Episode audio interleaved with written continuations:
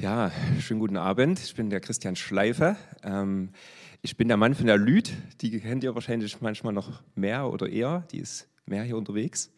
Ähm, und ich finde es ganz witzig, mich mal als Mann von der Lüd vorzustellen, weil ähm, gerade wenn man so in Berufen arbeitet, wo man oft in der Öffentlichkeit ist, ist man als Frau irgendwie immer die Frau vom Mann. So.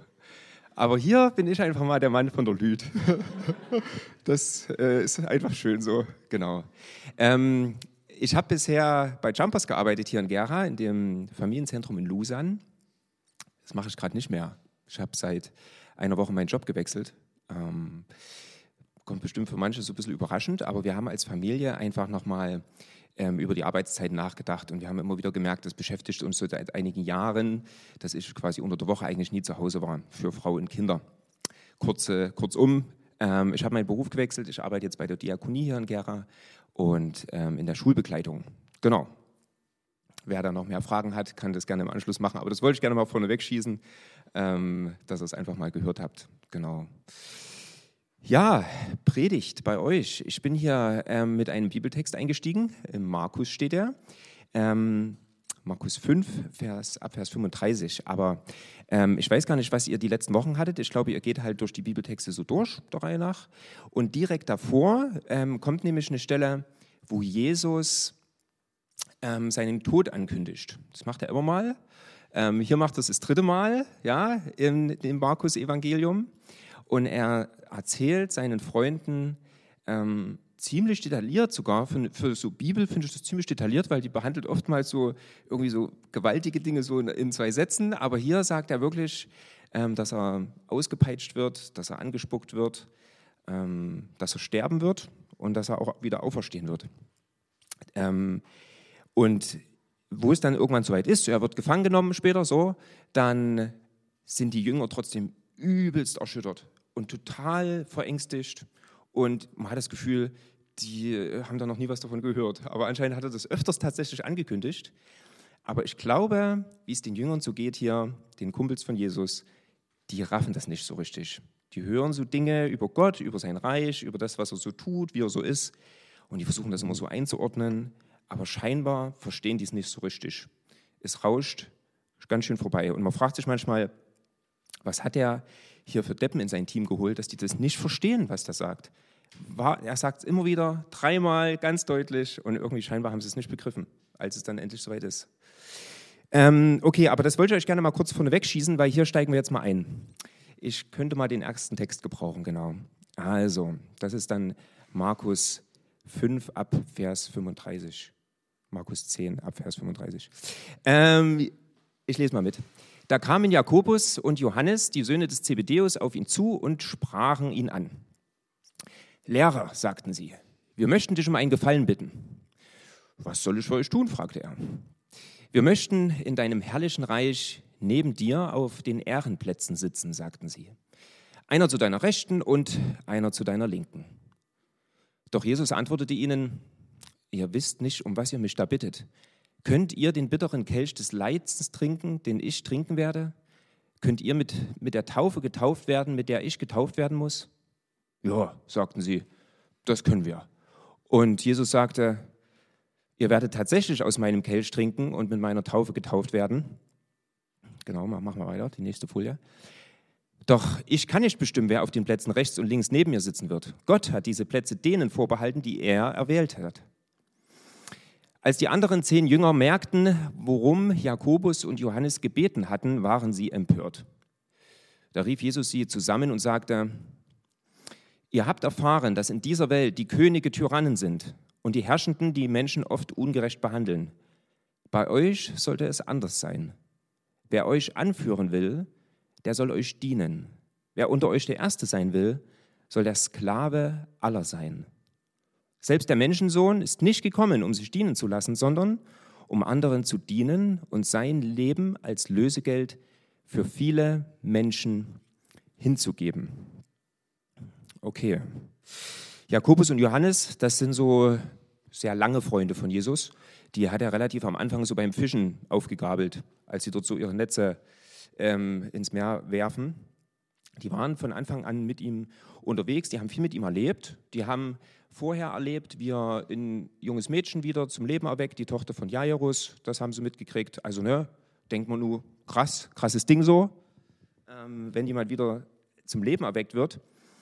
Oder die waren auch dabei, wo der ähm, auf einem Berg war, gebetet hat und hatte dort dieses, wo er so zu leuchten angefangen hat. Und es war allen nicht so klar, was passiert hier gerade. Ist es Mose, ist es Elia und ne, alles ganz, ganz verrückt irgendwie. So ein, auch wieder so ein, so ein Erlebnis, was die nicht einordnen konnten, aber wo die schon wussten, ähm, das ist irgendwie was Besonderes mit dem Kerl. Also das heißt, die kennen sich lang und gut. So, und dann denken die sich so, jetzt hat er wieder erzählt, er stirbt und dann gibt es irgendwie, ne, ist er dann irgendwo und er ist ja doch so Sohn Gottes und so, dann wollen wir gerne, dann wollen wir gerne wichtig sein dort. Ne? Wir sind so deine Freunde, wir wollen gerne zu deiner Linken und Rechten sitzen, wir wollen dort eine Rolle spielen, wir wollen was Besonderes sein dann. Ähm, wir wollen auf den Ehrenplätzen sitzen. Genau, und Ehrenplatz klingt ja auch schon irgendwie nach irgendwie besonderen Leistungen oder sowas. Ne? Ich weiß nicht, aber Ehrenplatz ist irgendwas, wo man zumindest denkt, äh, das ist was Tolles so. Und Jesus wird dort aber ganz fassungslos und sagt sowas wie, hey, ihr wisst gar nicht, worüber ihr redet. Ähm, wisst ihr, was das bedeutet und solches? Ne? Ähm, dann kommt so ein Gespräch drüber, könnt ihr das Leid ertragen, was ich ertragen muss, ne? könnt ihr die, mit der Taufe getauft werden, mit der ich getauft werden muss. Darüber will ich heute gar nicht so sehr nachdenken, ähm, was das genau bedeutet. Was man denn machen muss, um auf einen Ehrenplatz bei Gott vielleicht zu kommen, das ist mir heute jetzt nicht so wichtig. Ähm, darüber will ich nicht nachdenken, sondern ich will mal gucken, was Jesus antwortet. Drück mal bitte die nächste Folie an. Er sagt, Ihr habt erfahren, dass in dieser Welt die Könige Tyrannen sind und die Herrschenden die Menschen oft ungerecht behandeln. Bei euch, bei euch sollte es anders sein. Wer euch anführen will, der soll euch dienen. Wer unter euch der Erste sein will, soll der Sklave aller sein. Okay. Das heißt anscheinend, dass irgendwie ein Leben, wenn man das nah mit Gott leben will, ähm, dann heißt das halt nicht so Ehrenplatz. Das heißt vielleicht nicht so ich bin der Mächtigste, ich bin der Krasseste, ich bin der Stärkste, sowas. Ähm, dass man das so als Mensch denkt, dass die Jünger das, das so denken, das ist relativ normal. Also das ist auch oft mein erster Impuls, ja, dass man denkt, boah, krasse Karre, ähm, der hat was zu sagen, ähm, der hat Kohle, der hat es geschafft, so. Ähm, das steckt in uns drin, das steckt auch in den Jüngern drin. Und ich glaube, den erster Impuls war so, wenn wir dann bei Gott sind, dann lassen wir es uns richtig gut gehen. Ja? Dann sind wir mal dran. Jetzt müssen wir immer so wie die, wie die so Bettelmönche hier rumziehen, ja. Aber dann, wenn du hier dran bist, dann geht es uns gut. So, das ist, das ist so das, was hier rausspricht aus den Jüngern. Dann sind wir mal dran. Und was Jesus wie so oft macht, ähm, wenn der über, über göttliche Dinge spricht, der stellt Sachen, der stellt so unsere Vorstellungen, unsere Werte, stellt er immer so auf den Kopf. Ich möchte euch mal ein paar Beispiele bringen. Drück mal bitte die nächste Folie an. Ähm, in Matthäus 19 ab Vers 30 sagt er, die Ersten werden die Letzten sein. Es geht dort so um Geld, es geht um Reichtum und er sagt, ähm, was jetzt auf dieser Welt wertvoll ist, es wird später mal ziemlich wertlos sein oder gar nicht so viel bedeuten. Es wird gar nicht so wichtig sein. Und er sagt umgedreht, das, was jetzt manchmal ganz klein und vielleicht so ein bisschen lächerlich wirkt, das wird am Ende mal ganz was Besonderes sein und ganz was Wertvolles. Ähm, Jesus nimmt quasi unsere Vorstellungen von wichtig, wertvoll, ja, und stellt das so auf den Kopf. Könnt ihr mal gerne mal nachlesen an dieser Stelle. Ich habe mal noch ein Beispiel mitgebracht. Drück mal bitte weiter. Ähm, ist die arme Witwe, da sitzt eines Tages sitzt er so am Tempeleingang rum, ähm, Jesus, und ähm, guckt so, wer dort raus spaziert. Und da kommen so reiche Leute vorbei und, ne, und legen so in den Spendenkasten halt Geld rein. Und die haben Kohle, die legen richtige Beträge rein. Viel Geld, so 200 Euro vielleicht für uns oder 500 Euro, sowas. Ne? Sieht Jesus, wie die das so machen. Ähm, kann man denken, wow. So, dann kommt so eine eine Witwe. Ich stelle mir die immer so klein und hutzelig vor. Wer weiß, vielleicht war es auch ganz anders. Aber ich denke, es ist auf jeden Fall ähm, eine Witwe. Das heißt, die hatte damals nicht viel Geld. War, war wahrscheinlich eine Frau, die nicht ja, viel Geld hatte einfach. Und die legt dort einen Betrag rein Ähm, und das bewegt Jesus, weil der dort sagt, guck mal, die anderen, die haben die Kohle, die geben eigentlich nur so das ab, was die Freitag die letzte Viertelstunde ne, beim Büro zu schließen verdienen. So. Ähm, aber die, die, die gibt viel, weil die hat nicht viel. Und, ähm, und ich glaube tatsächlich, das ist ja wieder das Ding. Es geht bei Jesus nee, gar nicht um die Beträge, ja. Es geht ja nicht um irgendwie Geld, sondern es geht dort um das Herz so, dieser Frau. Weil das die wirklich was kostet, was sie gibt. Genau. Finde ich also ganz spannend, wie er wieder ne, so unsere Vorstellungen von, wow, viel gespendet so, ne, wie er das so auf den Kopf stellt und eigentlich was hervorhebt und was als wertvoll empfindet, was ganz anderes ist so. Die kleine, hutzliche Frau. Ähm, ich habe noch ein Beispiel mit, drück bitte nochmal weiter. Liebe deine Feinde, auch sowas. Ne, hier in der Bergpredigt zum Beispiel, Matthäus 5, 43. Und auch das, wenn mir normalerweise jemand sehr dumm kommt, dann schalte ich auch, also ist mein erster Impuls zumindest, ist Gegenangriff. Sowas wie, der kann mir nichts. So, den mache ich fertig. Das ist der erste Gedanke, ähm, der an mir hochkommt. Und ich glaube, das geht nicht nur mir so. Ich glaube, wenn ich mich so in dieser Welt umschaue, ist das bei vielen Menschen der erste Impuls, der hochkommt. Das lasse ich mir nicht bieten. So. Ähm, und Jesus nimmt dieses Ding und dreht es wieder auf den Kopf und sagt, ähm, wenn dir jemand was Böses tut, dann lass dich nicht auf dieses Spiel ein, auf dieses Spiel von Angriff, Gegenangriff, zurückverletzen, er tut was Schlimmeres, ich tue dir noch was Schlimmeres und so weiter. Lass dich nicht auf dieses Spiel ein, sondern antworte eher mit Liebe. Zum Beispiel sagt er, ne, du kannst eine, eine andere Wange hinhalten. Und zwar nicht, weil du besonders schwach bist, so, dass er, dass er dir noch einer drauf haut, sondern weil du sagst, ich spiele hier nicht mit. Ich mache dieses Spiel von immer hin und her verletzen einfach nicht mit. Und man öffnet dadurch, oder ne, das ist das, was, was Jesus quasi anbietet und sagt, man öffnet Türen für vielleicht eine Entschuldigung, vielleicht ein Wort von Vergebung, Versöhnung und Frieden letztlich. Der nimmt das Ding, ja, unseren ersten Impuls, Gegenangriff, und stellt das Ganze auf den Kopf. Ja, so ich könnte jetzt noch ein paar mehr, paar mehr, Beispiele bringen, weil das ist tatsächlich, zieht sich ziemlich durch, so durch das ganze Leben Jesu, dass der immer wieder Situationen nimmt und das irgendwie ganz anders macht, als man das so intuitiv oft machen würde. Und schnell kann so das Gefühl kommen wie, oh, anstrengend, jetzt will er auch noch das von mir, jetzt muss ich auch noch das tun und das darf ich jetzt nicht mehr. Und dann gibt es ja auch noch die zehn Gebote, die hat er auch mal gesagt. Lügen geht nicht, ähm, Stehlen ist doof und Fremdgehen auch und ja, was ist denn noch alles? Was kommt denn jetzt noch dazu? Wie, wie kann ich denn überhaupt leben, damit das überhaupt funktioniert so? Ähm, dass er mich überhaupt mag. Und je mehr ich so mit Gott unterwegs bin, merke ich, dass das weniger als Regel und Gesetz zu sehen ist, sowas wie du darfst nicht, du musst sowas, sondern dass das viel mehr damit zu tun hat, dass es irgendwie eine, eine ganz liebevolle, irgendwie so schlaue Idee ist für, für ein Leben, wie man es leben kann. Ähm, und zwar eins, was halt nicht geprägt ist von, von Streit, sondern ein Leben, was von Frieden geprägt ist, von wieder zueinander finden. Ähm, es ist eins, was weniger von Ängsten geprägt ist, sondern eins von Freiwerden. Und ja, also dass es eher Ideen sind für Leben, die liebevoll sind. Und es hat nichts damit zu tun wie, na, du darfst das nicht machen, sonst mag dich Gott nicht mehr, sondern es, ähm, ich glaube, ne, wir, hatten es vorhin in irgendwelchen Texten ja auch gehört, die hier zwischendurch kamen. Es ist der Glaube letztlich, der uns irgendwie bei Gott annimmt oder wo Gott uns annimmt. Und nicht, dass wir Sachen richtig machen. Null. Ne? Genau finde ich, find ich eigentlich schön, auch so drüber nachzudenken, über, ähm, über diese Dinge, die, die Gott sagt, über, im Sinne von, probier es mal so. Das würde gut tun. Hm. Jesus versucht hier mit seinen Freunden irgendwie immer wieder einen Lebensstil zu prägen. Ähm, ach so, ja, du kannst mal weiterdrücken, eine bitte. Ähm, ich habe nämlich mal mir noch, auch noch so paar, einfach ein paar Sätze überlegt, wo ich dachte, so so kann ich das vielleicht ein bisschen in Worte fassen, wie, ähm, wie Jesus versucht, seine, den Lebensstil seiner Mitmenschen irgendwie zu prägen. Zum Beispiel ist so ein Satz mir in den Sinn gekommen, liebe Menschen, die sich deine Liebe nicht verdient haben.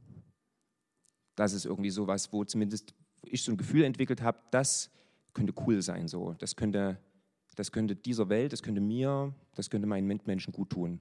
Drück mal bitte weiter. Tue anderen Gutes und erwarte nicht, dass dir jemand zuerst Gutes tut. Ja, also geh da vor. Sei da gerne der, der das zuerst macht. Sei der, der Hallo sagt so, oder schön. So, ne? Genau. Drück mal weiter. Vertraue Gott, auch wenn es schwierig ist.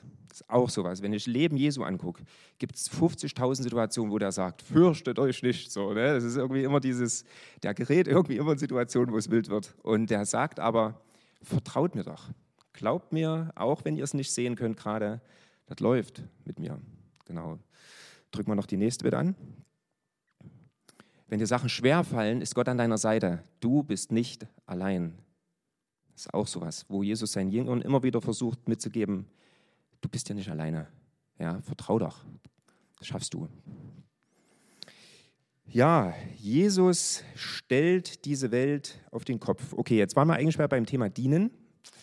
Ähm, ich will da auch noch was dazu sagen. Also, ich glaube, wenn Jesus hier sagt, ähm, bei euch soll es anders sein, bei euch soll es so sein, dass, mh, mm, dass nicht ihr bedient werdet, sondern dass ihr diejenigen seid, die anderen dienen. Wenn es bei euch gut laufen soll, dann sei du jemand, der mit anpackt. Wenn du siehst, dass irgendwie jemand mit irgendwas kämpft, geh doch mal hin, frag mal nach, pack mit an, hilf doch mal. Ne, wenn ein Abwasch gemacht werden muss, sind so ganz schnöde Beispiele. Aber ich glaube, da fängt es halt an. Es hat viel mit einer Herzenshaltung zu tun.